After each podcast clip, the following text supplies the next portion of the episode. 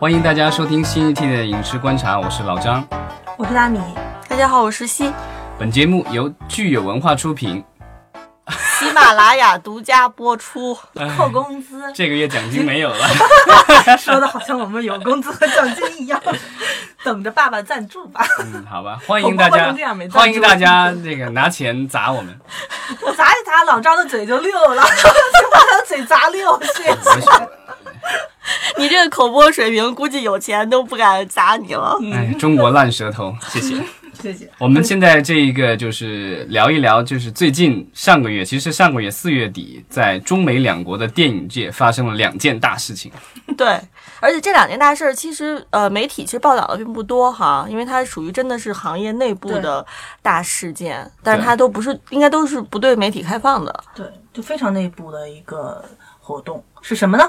嗯，当当当当，这个我们的这个第一个事情是发生在青岛。在青岛呢，就是青岛其实发生了两件大事情了，一个是我们的这个国产电影的春季的推介会，嗯，对，另外一个就是东方影都的开幕，嗯，这个是呃前后的两件事，还是它是在一起了？啊，前后的，就是在同一周发生的，同一周发生，嗯。然后在美国这个大洋彼岸的这个罪恶之城拉斯维加斯啊，我们上演了一场 CinemaCon，这个就是电影院大会是吧？Cinema Convention 嘛，对，它其实也是一个推介会。就是在咱们中国这边的话，其实是国产电影的推介会，所以国内的很多的片商，然后还有这个发行公司，然后院线，然后还有一些影院设备公司啊，这样类似的这个和放映相关的这些公司，然后这个聚集在了青岛，然后开了这个大会，然后各家公司其实也是使尽了浑身解数，然后上台，对吧？就是不但是这个就是片方的领导上，对吧？我们的明星也上台，然后这个就是向大家推荐自己的新片，其实是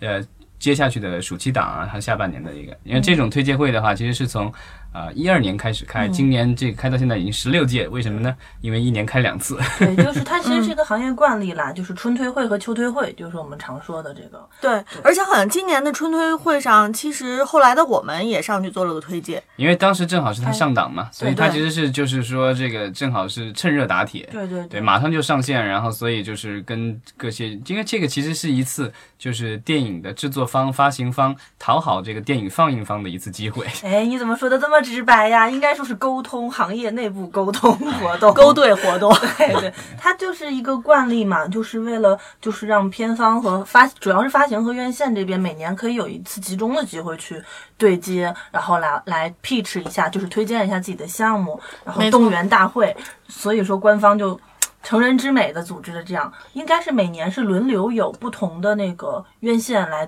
主办吧？据说是这个，据行业人人士介绍啊，对吧？这个是由有实力的院线轮流来举行这个活动。对，所以它其实是流动的。比如说，这个这次在呃青岛，然后下次可能在湖南长沙，再下一次可能换到比如武汉什么各各地的。北京各大院线。对，然后甚至之前好像也在新疆也办过，因为新疆也有院线，就是说这个是大家轮流在在举办的一个活动。这一次是轮到万达，所以在青岛。嗯，对，所以其实大家可以想象到这样的一个会它是多么重要，因为它会传递很多关于行业的内部的一些讯息哈。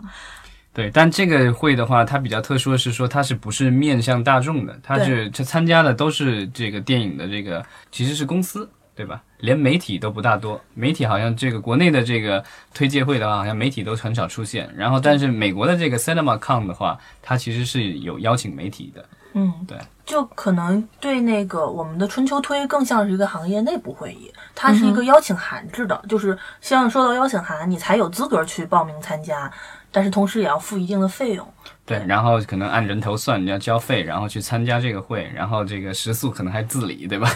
嗯，对，好像是吧，我有这个具体不太清楚。然后，然后据我所知，就是在这个上面，除了不同的片方、发行方向影院去，呃。展示和讲解自己的片子的发行策略，大概就是说为什么我们这片子能火，票房一定会好，请给我们多排片。同时还会有一些有信心的片方会在那个期间会放映，就直接给你看片了，就是这种。对，然后据说这个就是你上台推荐的话，据说是按分钟数算钱的，是吗？对啊，这个就是你你你要多讲，OK，多付钱就行了，这主办方要收钱的，对。然后另外放片其实也是放个片也要可能要交个几万块钱，对啊，这个其实是一个纯商业的活动，基本上就是没有免费的午餐的这种地方。但其实，在这样的一个活动上，还是有一定的好处。除了你跟影院直接的就能看到他们对你这个项目的态度，然后以及档期的一个同期的其他影片他们是怎么，因为大家还是会都是能看到，只要来了你就能看到别的影片打算怎么做宣发，都会公开的讲。起码在这个活动内部是公开讲的。那么大家在档期和竞争策略上，其实是可以自己在看如何做平衡和调节的。因为我记得有一年我去的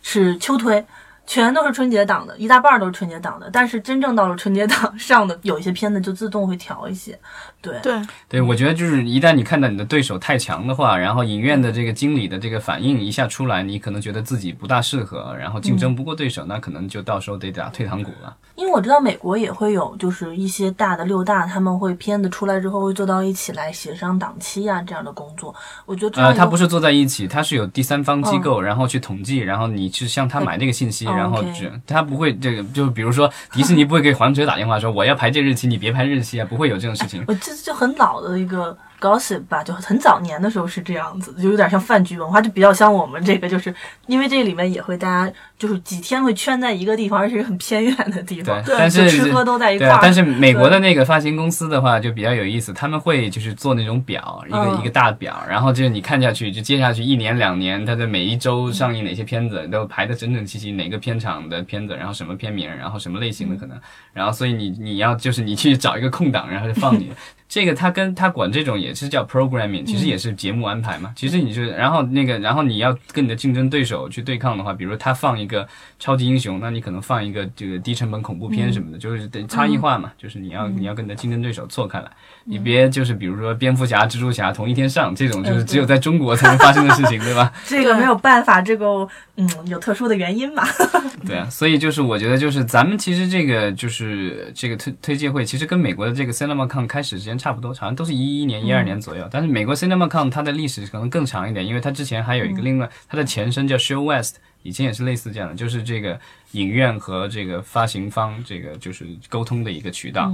但是咱们的这个就是做了几年以后，做了十几届了，然后但是规模上的话，可能还是比这个要小一些。虽然咱们的片子量好像已经上来，今年据说已经推了七八十部电影了。嗯，我感觉他可能不太会做新片发布，他更多是类似于我马上要上的片子，档期都非常近，然后会做。因为咱们这个是一年一年两次嘛，然后美国的话是一年一次，那那样的话，他们其实发布的美国的这个 cinema 上发布六大发布的片单，甚至已经发布到一九年、一二零年，就是因为就是好莱坞的很多电影，因为他们没有像咱们样的有电影局的审查或什么样的，他们其实是可以。早几年就是五年、十年的片单，它都可以一一次性放出来。所以其实我感觉 CinemaCon 还是有一些远成分是可以值得影迷关注的，因为它还会有一些新片的动向什么在里面。今年 CinemaCon 有没有什么我觉得大家挺值得关注的片子啊？总结下来就是各种续集和系列片，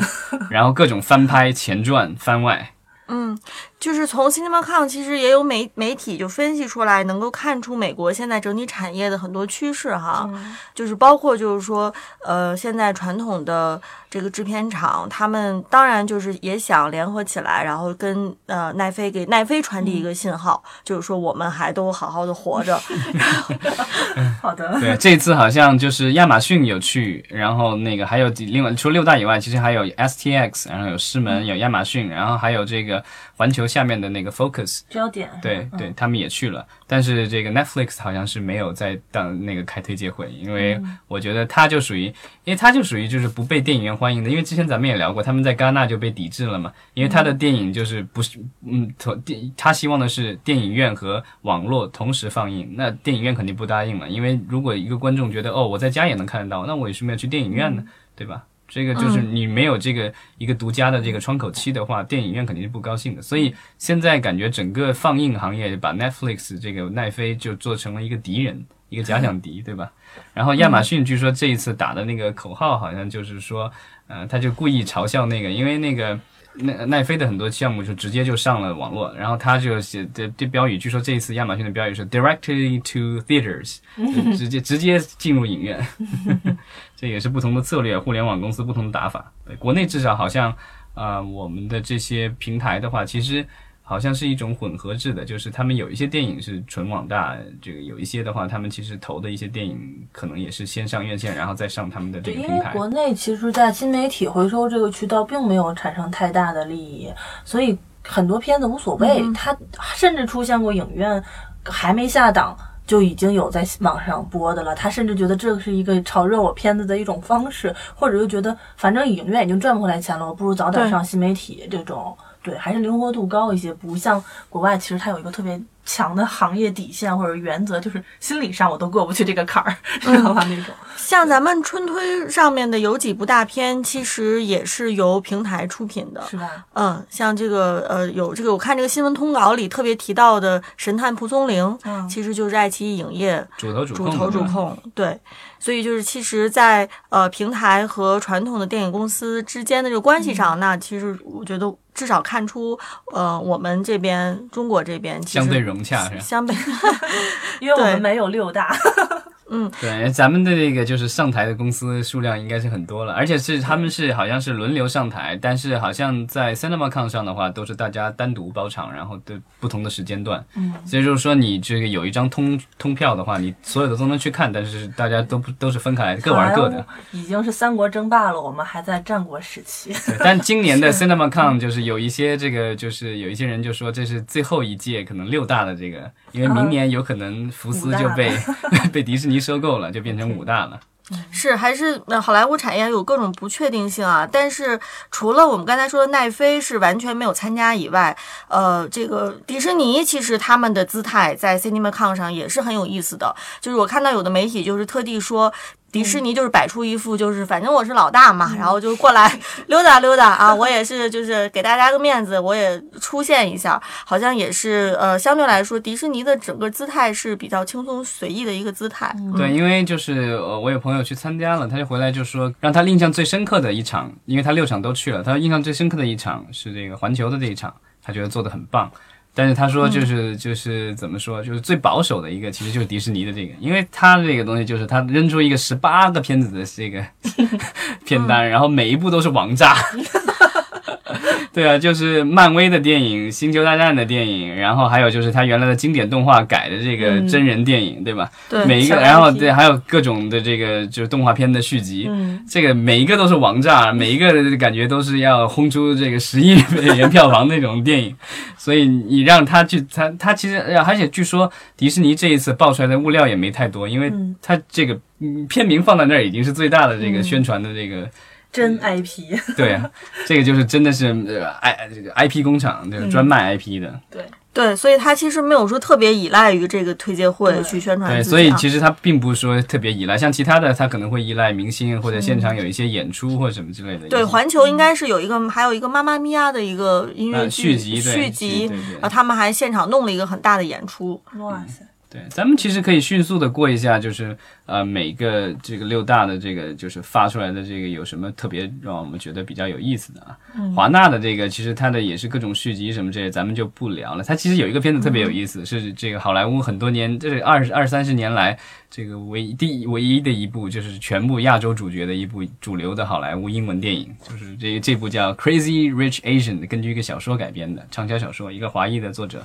他其实讲的是说，这个就是有一个华裔的姑娘，这个谈了一个新加坡的这个男朋友，然后结果她本来以为他是个普通的这个新加坡人，结果回去参加她的一个表亲的婚礼，结果发现她的男朋友原来是当地的大富豪，最大的富豪的继承这个公司的继承人，对吧？所以然后其他的在当地的各种女生都想把她的这个男朋友抢过去，所以就各种发生各种喜剧。然后还有就我看了，我其实看了他的这个 trailer，就是主要还有就是他的主要矛盾是这个女孩跟她男朋友的妈妈之间，呃，她妈妈是杨紫琼演的，嗯对对，那这个是我觉得是这个比较有意思的一个片子。然后我们看那个派拉蒙的话，就是还是各种续集，对吧？碟中谍六，然后这个变形金刚的这个番外，对吧？大黄蜂什么之类的。然后啊，阿汤哥是吧？又还还得了个奖是吧？好像。嗯然后看索尼的话，其实这一次他们其实最大的一个品牌其实就是呃龙纹身的女孩儿，对，但是他们可能最大的就是明星到场的话是小李子和这个昆汀到场，因为他们要拍那个好莱坞往事嘛。哦，对，然后布拉德比特也会出现，所以这个其实是呃，索尼就是接下来一个比较重头的片子，但这个片子肯定口味很重，应该是 R 级，然后我觉得在国内上映的可能性可能不大。嗯，环球的话，它有很多的动画片嘛，它有 Illumination，所以它有几部动画片发布了，《爱宠大机密二》什么之类的。然后还有一部是跟这个就是奥斯卡金奖的这个年轻导演，对拉拉烂的导演，对，就是这个 Damien Chazelle 这个他的一个新片，然后也还是跟那个 Ryan Gosling 主呃合作的，叫《登月第一人》，就讲这个登月的这个故事，一个剧情片，比较特殊了。然后福斯的话，就是也也是一系列的这个《死侍二》啊，然后啊、包括他之前的这个各种各样的 继续在在，还有就是卡梅隆的这个《阿凡达》的续集，对吧？这个其实比较特殊，是因为。呃，还在拍，没有任何的片花可以看，但是反正也推荐了一下。然后另外就是卡梅隆监制的那个《阿丽塔》，嗯，那个就是根据日本的那个漫画改编的电影。然后也还有就是呃重启版的《铁血战士》，嗯，这个导演是 Shane Black，就是《钢铁侠三》的导演，我还是挺期待的。大致就是这个样子了。那我觉得就是好莱坞的话，就是你一看就是这个六大的话，基本上就是卯足了劲，就是大家就是做高成本电影，要不就是做几个低成本的恐怖片、喜剧片什么之类的。对啊，然后剩下的几家什么 STX、狮门什么之类，他们的片子可能体量相对小很多，然后关注度可能也会小很多。好莱坞已经快撤出剧情片儿和文艺片儿的市场了。对，然后国内的话，其实我觉得还是百花争鸣吧，就是属于各种各样的类型都有。因为我觉得大家，因为就包括刚过去的五一档，对吧？我们的这个头牌居然是一个爱情，怀旧的爱情对片，对啊。然后这个就是我觉得在好莱坞已经很难很难发生的一个一个事情了，就是说像这样的一个体量，就是投资不过不到一亿人民币，然后结果卖出超过十亿，有可能就是可能有最终的票房可能会有十四五亿的这种体量的一个电影。但在好莱坞的今天的话，其实很难发生这样的事情了。非常女性向的一部片子，对，所以其实像我们这边市场还是有更多的可能性。能性。对嗯但也有人就说，这个也有人做过比较，认为现在的这个中国的电影市场其实有类似于美国可能八九十年代那时候，就是说各种爱情片、喜剧片什么的是当道，然后票房也卖得不错，甚至到两千年初还有这样的情况发生。但是到二零一零年之后的话，就变成了就是都是这个系列片、超级英雄就当道，所以我不知道就是接下来的趋势会不会是这样子，我们也是看这个市场的走向吧。嗯，这也会跟工业化的发展有关系。对，对，因为就是咱们刚才提到的那个万达东方影都的开幕，对吧？这个也是花了五百亿修出了这个东方影都，然后有片场，然后有各种配套设施。但是我不知道将来的这个电影技术的发展是不是对摄影棚的依赖会越来越小。因为其实像《阿凡达》这样的电影的话，它其实第一部的很多的戏好像基本上就是动作捕捉，然后根本就不在摄影棚，就找了个仓库它就拍了。就是其实电影是软硬实力的体现嘛。那我们硬实力上去之后，软实力怎么样？就是是不是用钱能够解决？那这就是其实青岛。其实我觉得现在就是设施什么的都有了，摄影棚啊、外景地什么可能都有了，然后设备可能陆陆续续也都有了。但是其实青岛现在最缺的可能是电影人才，对因为我们知道中国的电影人才大部分都集中在北京，然后还有一些其他的一些有有拍摄地的地方。但其实主最主要的，包括就主创了导演啊、演员啊什么的，其实都是在北京。那你要是在青岛拍戏，它其实是在在外地拍了，就是说这成本上来说，能不能就是让片方觉得你能够让我省到钱，然后又能够事半功倍，这个，嗯，这个事情反正现在也不好说，但是反正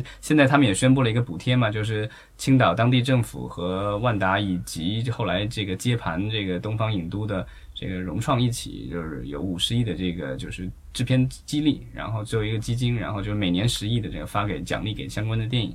然后希望也是这个能够帮助到这个更多的国产电影，因为现在好像东方影都之前这个拍摄了这个《长城》和《环太平洋二》之后，就再也没有这个外片入驻来拍摄了，所以基本上他现在主要面对的还只是这个国产电影。对，很多因为现在的国产电影其实很多的也都是以小博大，然后也不知道就是说能不能这个承担得起那么高大上的棚啊。